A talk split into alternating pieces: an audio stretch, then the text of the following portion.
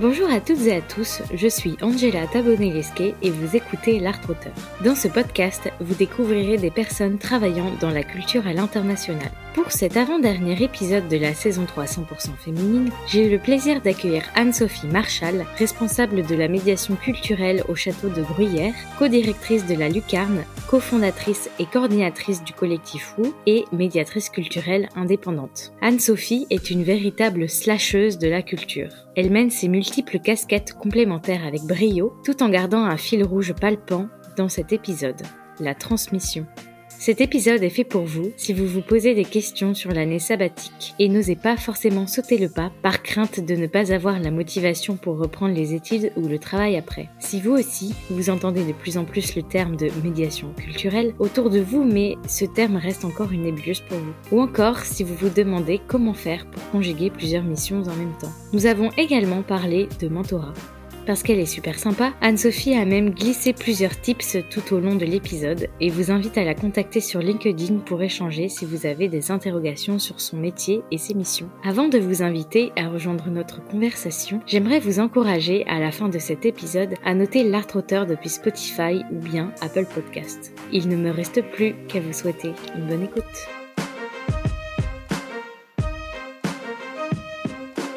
Bonjour Anne-Sophie. Bonjour Angela.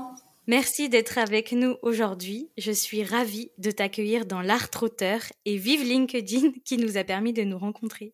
Ça me fait extrêmement plaisir d'être sur ton podcast, Angela, et effectivement, vive LinkedIn parce que c'est le réseau professionnel qui nous a permis de nous rencontrer. Euh, un vrai bonheur. Pour commencer l'interview, tu as choisi I'm So Free, un titre de Lou Reed. On va tout de suite écouter un extrait et on se retrouve juste après.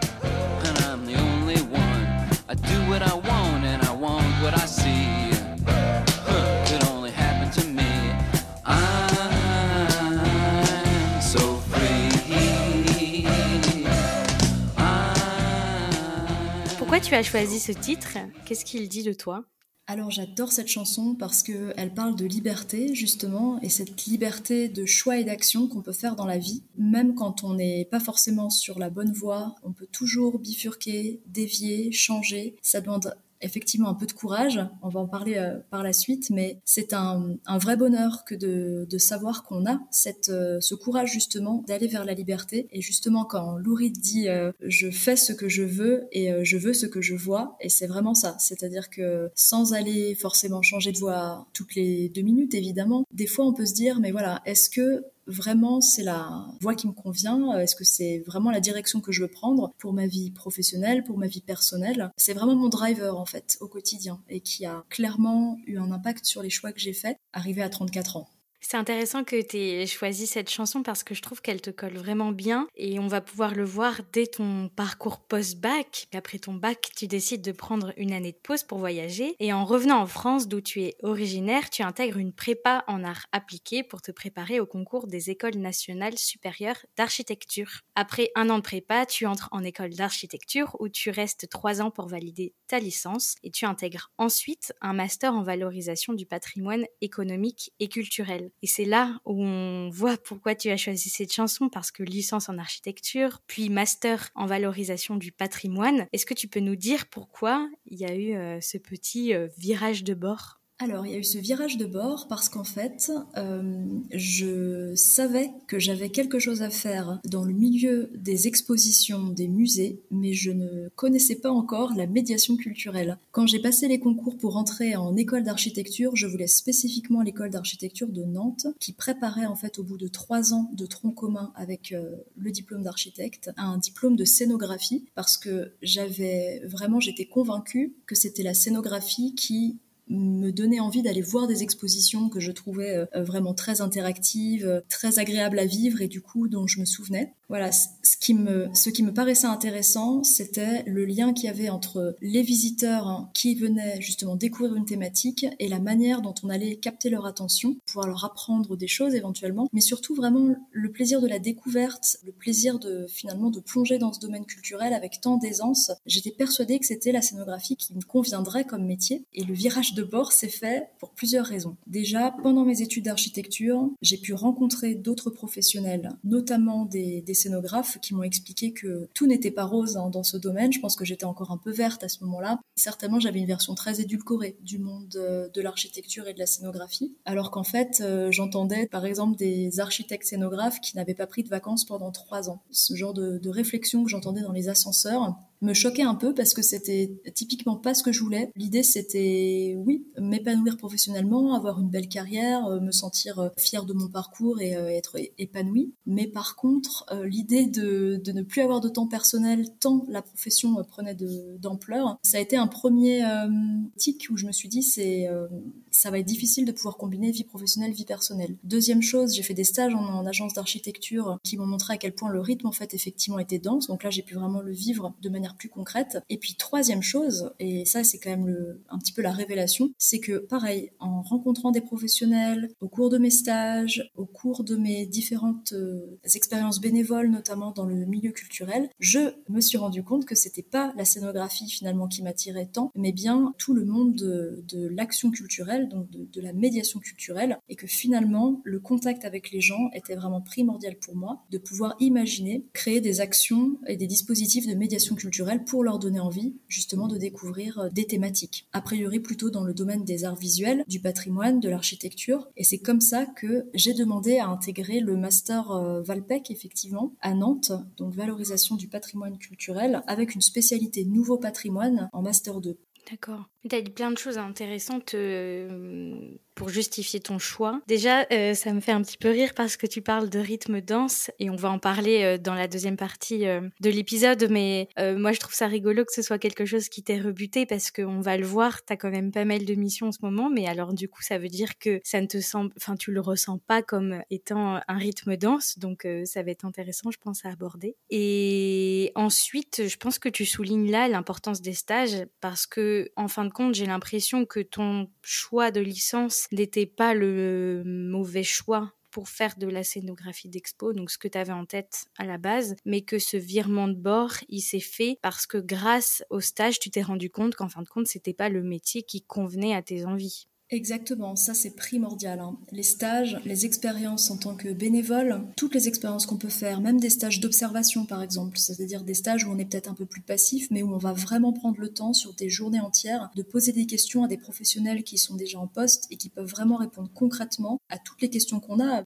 même les plus intimes quelque part typiquement en parlant du rythme euh, personnel et professionnel. Ça me fait sourire moi aussi euh, que tu parles de ce rythme dense parce que j'ai actuellement Effectivement, c'est très dense, mais j'ai pas la sensation que ce soit aussi dense que ce que j'avais perçu, en tout cas, euh, du rythme des archis et des scénographes à cette époque. D'autant que, faut remettre en contexte, il y a eu un élément, disons, plus dans ma vie personnelle qui a joué aussi euh, en la faveur de, de, ce changement et de bifurcation euh, d'études. C'est que j'avais un très fort désir d'enfant avec mon conjoint à l'époque. Je suis tombée enceinte quand je suis arrivée en Master 2. C'était déjà un projet que j'avais, du coup, à la fin de la licence, et je pense que ça a aussi joué parce que, voyant que c'était un vrai souhait d'avoir du temps aussi personnel pour ma famille, ma famille en construction. Je pense que ça a clairement joué un, rôle aussi. D'accord. Bon bah c'est super que tu nous aies recontextualisé ces changements et ça prouve aussi que entre guillemets les virements sont possibles, que rien n'est ancré dans le marbre. Et hum, moi j'avais une, une autre question par rapport euh, à cette année que tu as pris pour voyager, parce que je pense que cette année à voyager, c'est une année que beaucoup de jeunes diplômés aimeraient faire, mais souvent c'est l'inquiétude qui prend le dessus par rapport à ça. Euh, aussi parce que parfois ça peut préoccuper les parents qui peuvent craindre que l'enfant ne reprendra pas ses études. Et toi, qu'est-ce qui t'a poussé à partir? Est-ce que c'était ces projets perso où tu t'es dit, bah en fait c'est maintenant parce qu'après j'aurai d'autres projets? Comment tu l'as abordé en fait cette année à l'étranger? Et même après pour reprendre tes études, euh, comment ça s'est passé?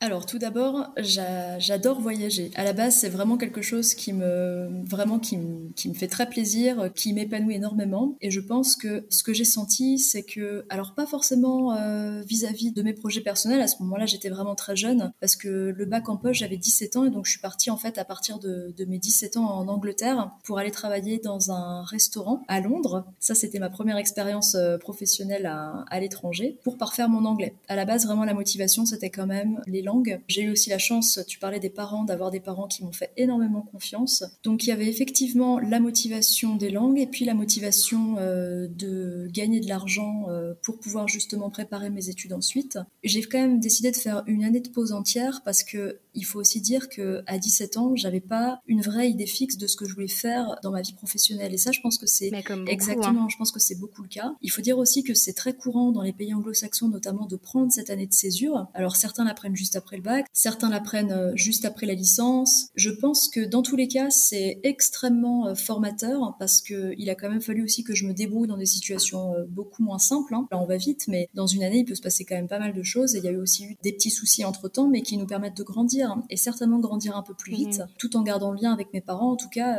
qui me font grandir aussi à distance. J'étais là pour apprendre par moi-même à pouvoir me débrouiller et me sortir de mes propres misères toute seule. Hein. Donc ça, ça fait grandir aussi d'un point de vue, oui, tout ce qui va être savoir-être, compétences relationnelles, sociales, etc. C'est vrai que j'en ai vraiment fait quelque chose dans le sens où j'avais quand même pas envie que ce soit juste une année de vacances entre guillemets. Pour moi, c'était de les voyages, ça rime pas forcément avec les vacances. Il y a eu des moments de vacances, de repos où vraiment c'était de la découverte pure, mais en fait, c'était quand même souvent mis à bon escient justement pour mon avenir, quelles que soient les compétences que je gagnais, je voyais bien que c'était que du plus. Et finalement, eh ben, je suis vraiment contente d'avoir pris cette année qui, sur mon CV, peut peut-être être, euh, semblée comme perdue. Maintenant plus, hein. mais euh, quand on est en tout cas entre 20 et 30 ans. Alors qu'en fait, je pense que j'aurais perdu beaucoup plus de temps à me mettre dans des études qui ne me correspondaient pas, mais pas du tout. Même pas valider la première année parce que j'aurais été tellement dégoûtée finalement d'être allée de quelque part où ça ne m'aurait pas convenu. C'est quand même un petit peu le hasard, hein, les études qu'on choisit. On a parfois une idée de ce que ça va être. On n'a pas exactement euh, tout le déroulé et puis on se doute pas forcément de la complexité ou du fait que finalement peut-être ça ne nous plaît pas. Et je crois que j'ai vraiment eu besoin de cette année pour réfléchir justement à mon projet professionnel. Maintenant, ce qui est rigolo, c'est que même en ayant eu le temps d'y réfléchir, ben, on se rend compte que j'ai quand même validé la licence d'architecture. Ça, je crois que c'était la condition sine qua non pour mes parents dans tous les cas. Par contre, ben voilà, j'ai quand même repris la liberté de me dire, ok,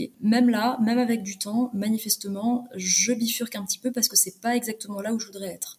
Mais t'as ajusté, en tout cas, j'espère que ça donnera des idées euh, aux étudiants qui nous écoutent. J'espère aussi ajuster, c'est vraiment le bon euh, le bon verbe. C'est-à-dire que c'est pareil, cette licence. En plus, on est dans un système maintenant avec licence, master, doctorat qui nous permet vraiment d'être flexible. Donc, on peut faire une licence quelque part et valider euh, cette licence pour passer à une étape d'après sans avoir à reprendre tout depuis le début. Exception faite des études en médecine, évidemment, par exemple, ou dans le médical où c'est quand même vraiment particulier. Mais voilà, dans le milieu culturel, c'est quand même assez souple, je trouve. Même s'il a fallu que je monte patte blanche à l'université de Nantes pour rentrer. Les écoles d'architecture nationales sont publiques. Hein, c'est le système public. Je voulais rentrer à l'université qui est aussi un système public, sauf que pour des raisons de validation de TCS euh, et autres euh, joyeuseries administratives, il a été assez complexe de prouver à l'université que j'avais entre guillemets le niveau pour rentrer en master et suivre les cours normalement avec ceux qui avaient fait classiquement histoire de l'art et archéologie. Je parlais tout à l'heure des stages d'observation. Ça, ça a clairement joué en ma faveur parce qu'en fait, de mon plein gré, j'ai contacté la ville de Nantes, le service culturel du département de Loire-Atlantique et la DRAC, région Pays de la Loire, pour pouvoir rencontrer les, professionnels et les suivre pendant une journée dans leur quotidien et leur poser toutes les questions que j'avais. Et ça, ça a été vraiment salvateur parce que déjà, ça m'a permis de confirmer mon projet euh, de travailler dans la culture, même si c'était pas encore exactement peut-être défini parce qu'il y a tellement de, métiers possibles. Et surtout, j'ai pu en fait défendre ça après euh, euh, auprès euh, du directeur de master, qui a bien vu que j'étais extrêmement motivée que finalement, quelqu'un d'assez ouvert, surtout en master professionnel, se dit bon, elle a peut-être pas effectivement euh, toutes les bases en histoire de l'art, mais elle va pouvoir rattraper parce que la motivation et l'enthousiasme est là. Et ça, ça paye en fait. Bah, merci pour ce petit tips euh, à garder dans sa boîte à outils bien précieusement, je pense.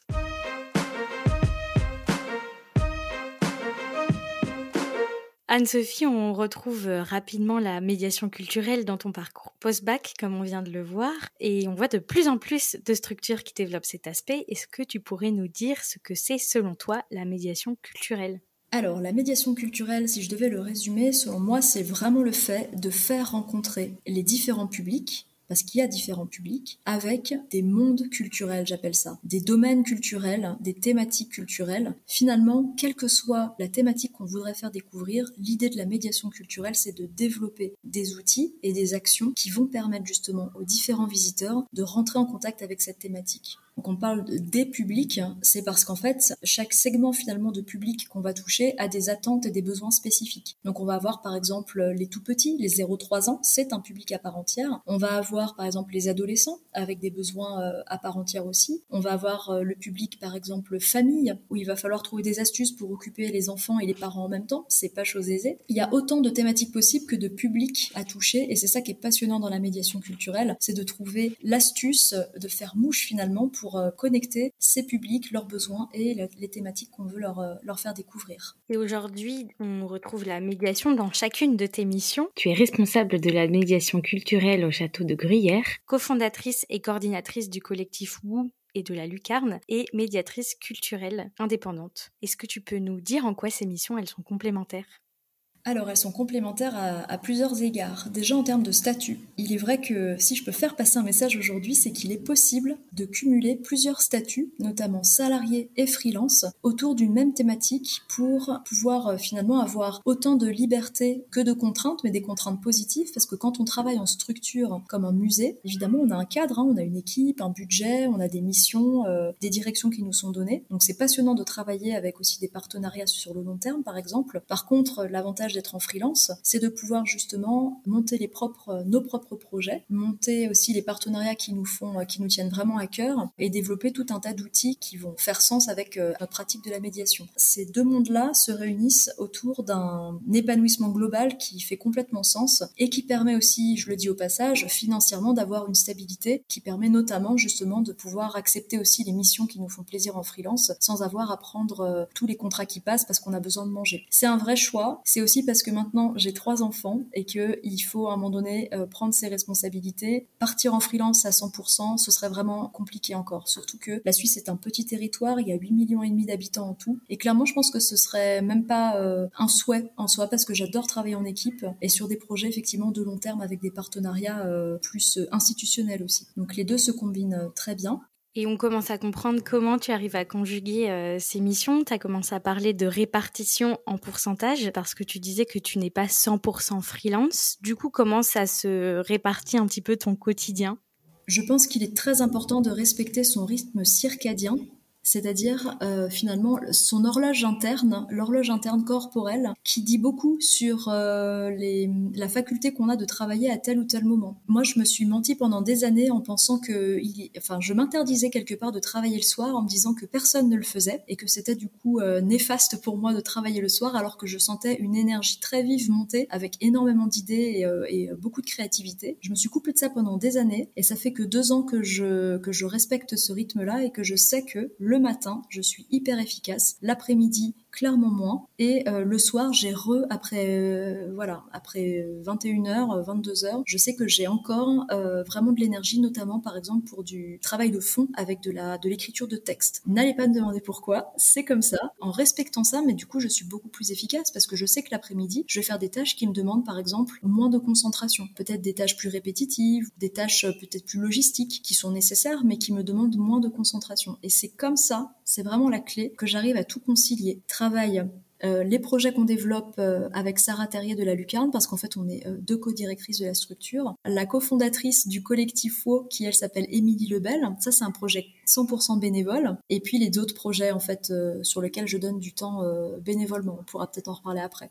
Est-ce que tu peux nous en dire un peu plus justement sur ces projets par rapport au collectif WO et à la Lucarne Quel genre de projet vous développez? Alors avec le collectif WO, c'est un collectif de médiateurs culturels indépendants, tout domaine confondu, donc on accepte vraiment tout le monde, il faut juste être déjà en structure indépendante, que ce soit une micro-entreprise ou une association. Et l'idée c'est qu'en fait ce soit une sorte de fédération finalement de tous ces médiateurs. À plusieurs égards, on soutient les membres du collectif en les mettant par exemple en valorisant leur structure et en les identifiant sur une cartographie sur le site internet, en les faisant participer à des ateliers collaboratifs où on met en commun finalement tous nos trucs et astuces, nos ressources, nos, nos connaissances nos retours d'expérience. Il va y avoir aussi tout un, tas de ressources qu'on peut trouver en ligne. Alors ça, même les autres médiateurs peuvent y avoir accès. Mais disons qu'on est aussi en lien avec des partenariats spécifiques ou des informations qui vont avoir avant tout le monde parce que justement ils sont membres du collectif. Donc c'est vraiment spécifique à la médiation culturelle indépendante qui se développe et c'est génial parce que ça montre que un, c'est pas incompatible avec une activité de salarié comme je le disais et deux, il y en a certains qui se lancent à 100% dans l'activité. Je trouve c'est très courageux, mais c'est super parce que du coup ils se développent évidemment à vitesse grand V. Ça devient vraiment leur projet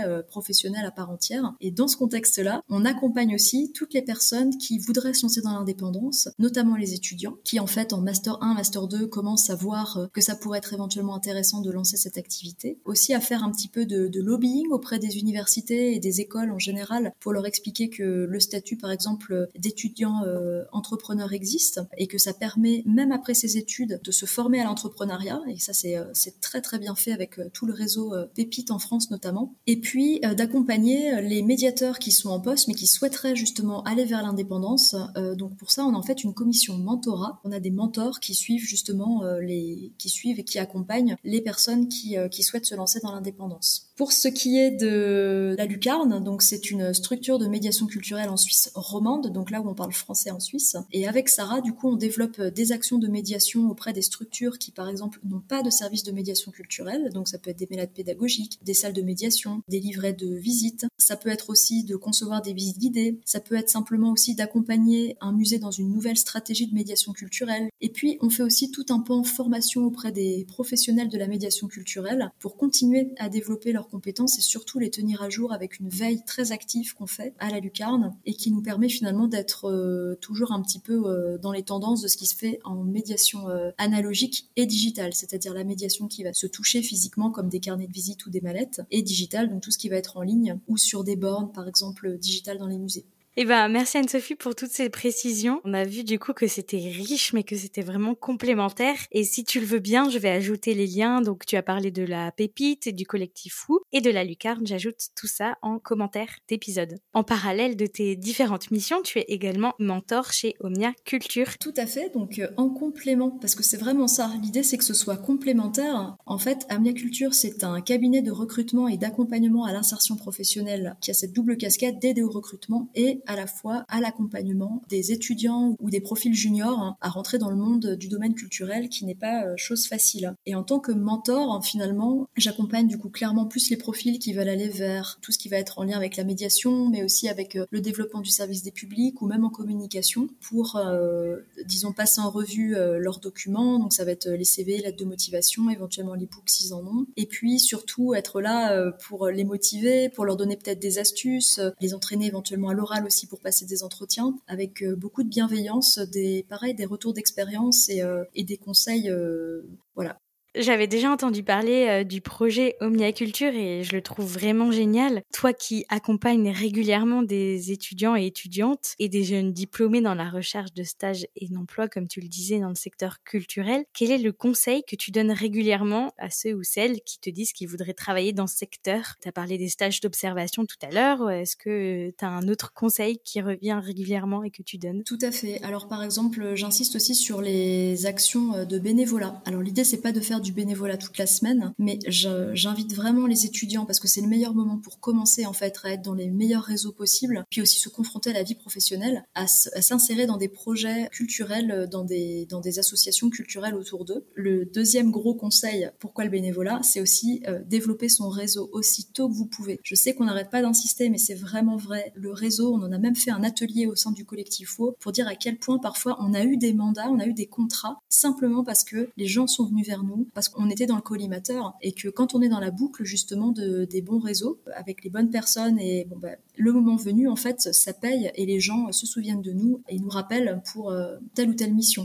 Merci Anne-Sophie pour tous ces conseils vraiment très précieux. J'aimerais parler deux minutes de ton pays d'adoption, la Suisse, parce que tu me disais que bien que ce soit un pays euh, frontalier avec la France, il est très différent culturellement. Est-ce qu'il y a une grande différence qui t'a marqué lorsque tu as déménagé là-bas, que tu voudrais bien nous partager, même euh, peut-être en termes de médiation culturelle? Alors tout à fait, hein. une des différences majeures que j'ai découvert en Suisse, alors parce que je suis aussi installée en Suisse allemande, hein, Suisse alémanique, c'est clairement le fait que la femme ici, en général, arrête de travailler quand elle a des enfants donc c'est hmm. difficile de pouvoir jumeler carrière professionnelle et vie personnelle. Et ça, ça a été un vrai choc parce que moi, j'ai toujours vu mes parents travailler à 100%. Il m'était inconcevable en fait que j'arrête de travailler parce que j'avais des enfants. Mais c'est du coup relativement mal vu. Donc je suis un peu le mouton noir. Donc ça, c'était un premier choc. Le deuxième choc, c'était la gestion de conflits en Suisse allemande en tout cas. Je dirais en Suisse en général est vraiment euh, beaucoup moins frontale qu'en France. C'est un petit peu comme si on cachait le problème sous la table en disant il n'y a pas de problème et puis du coup on n'en parle pas alors que le problème continue à être là, voire euh, gros grossit. Pour ce qui est de la médiation, en fait, je dirais plutôt qu'il y a plus une vraie similitude entre la Suisse et la France, c'est que, je dirais un peu malheureusement, les mondes art visuel et art vivant sont relativement séparés. Et on le voit bien, même avec la lucarne, quand on essaye de faire une action de médiation ou une formation, ça parle beaucoup moins euh, aux personnes euh, des arts vivants et vice versa. Donc il y a un peu des réseaux différents et c'est aussi le cas en France.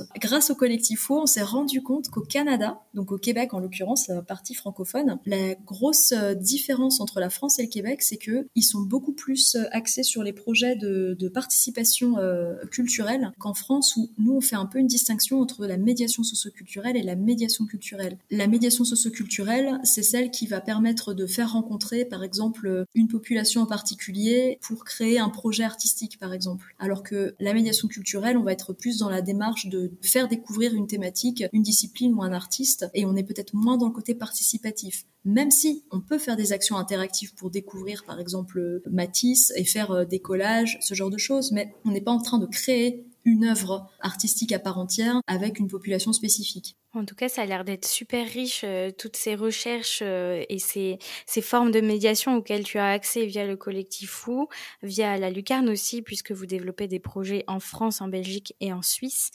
Euh, donc tout ça, pareil, doit faire un, un micmac très sympa pour composer ton métier au quotidien. C'est tout à fait ça. On l'a pas encore évoqué, mais en fait, le fait de jumeler toutes ces casquettes différentes, ça s'appelle le slashing. Ça nous vient évidemment des États-Unis, où c'est quelque chose qui est très développé dans certains secteurs comme l'informatique. Dans la culture, ça commence à venir quand on apprécie ça et quand on se sent euh, performant en faisant plusieurs activités en même temps. Il faut pouvoir l'assumer et se dire bon ben voilà, c'est juste moi, c'est une forme de personnalité. Les gens me disent souvent mais comment tu fais pour tout cumuler? Mais en fait, moi, ça me fatigue beaucoup moins de faire autant de projets que si j'étais monotache avec une seule structure. Clairement, je le sais. Ça, c'est pareil, en m'écoutant, je me suis rendu compte que c'était euh, plus j'en fais, en fait, euh, mieux je me sens et plus je me sens apaisée, je sais pas. je pense que ça va avec une personnalité. En tout cas, quand on a cette personnalité de à se lâcher, donc ça veut dire vraiment changer euh, de statut, de domaine légèrement ou, ou de projet, je pense qu'il faut vraiment ne pas hésiter et foncer dans cette direction. Donc slash, slashing en référence au slash de, sur l'ordinateur, le bouton. Exactement. Eh ben merci en tout cas de l'avoir abordé parce que je pense qu'on va l'entendre de plus en plus. Pour finir, si tu devais donner un conseil à ton toi qui s'apprête à reprendre ses études après son année à voyager, qu'est-ce que tu lui dirais? Profite à fond de tes études parce que ça passe vite. Profite aussi pour euh, justement découvrir un maximum de thématiques. En fait, pendant les études, on a quand même vraiment plus le temps que pendant la vie professionnelle après euh, ou la vie quotidienne qui nous prend un peu comme un tourbillon. Donc c'est vraiment de, de pouvoir faire un maximum d'expérience à ce moment-là, de continuer à voyager même pendant les études. Ça, je pense que c'est vraiment important. Et puis tenter des expériences, même par exemple, euh, j'en ai fait qu'un, mais j'aurais voulu en faire plus, les chantiers internationaux pour rencontrer des étrangers. Merci beaucoup d'avoir été avec nous aujourd'hui, Anne-Sophie. Mais avec grand plaisir. Hein. À bientôt, Angela. À bientôt. Merci d'avoir écouté cet échange en compagnie d'Anne-Sophie en entier. J'espère qu'il vous a plu et que vous y avez trouvé des réponses à vos interrogations. Si c'est le cas, n'hésitez pas à me le dire en commentaire sur Instagram ou encore à laisser une note à l'art-auteur sur Spotify ou Apple Podcast afin de le soutenir. N'oubliez pas non plus de vous abonner à ma newsletter sur Ocha ou sur la plateforme sur laquelle vous êtes en train d'écouter afin d'être informé de la sortie des prochains épisodes. Rendez-vous dans deux semaines pour le dernier échange de la saison. En attendant, prenez soin de vous.